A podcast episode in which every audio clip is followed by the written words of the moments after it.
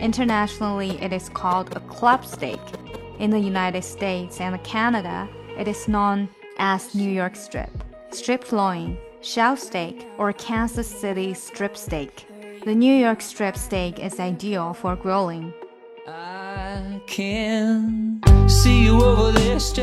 更详细的讲解，请点击我的名字查看听力阅读专项提升。 关注公众号 ES Post，每天接收跟读推送。Well, it's probably not my place, but I'm gonna say it anyway. Cause you look like you hadn't felt the fire, had a little fun, hadn't had a smile in a little while.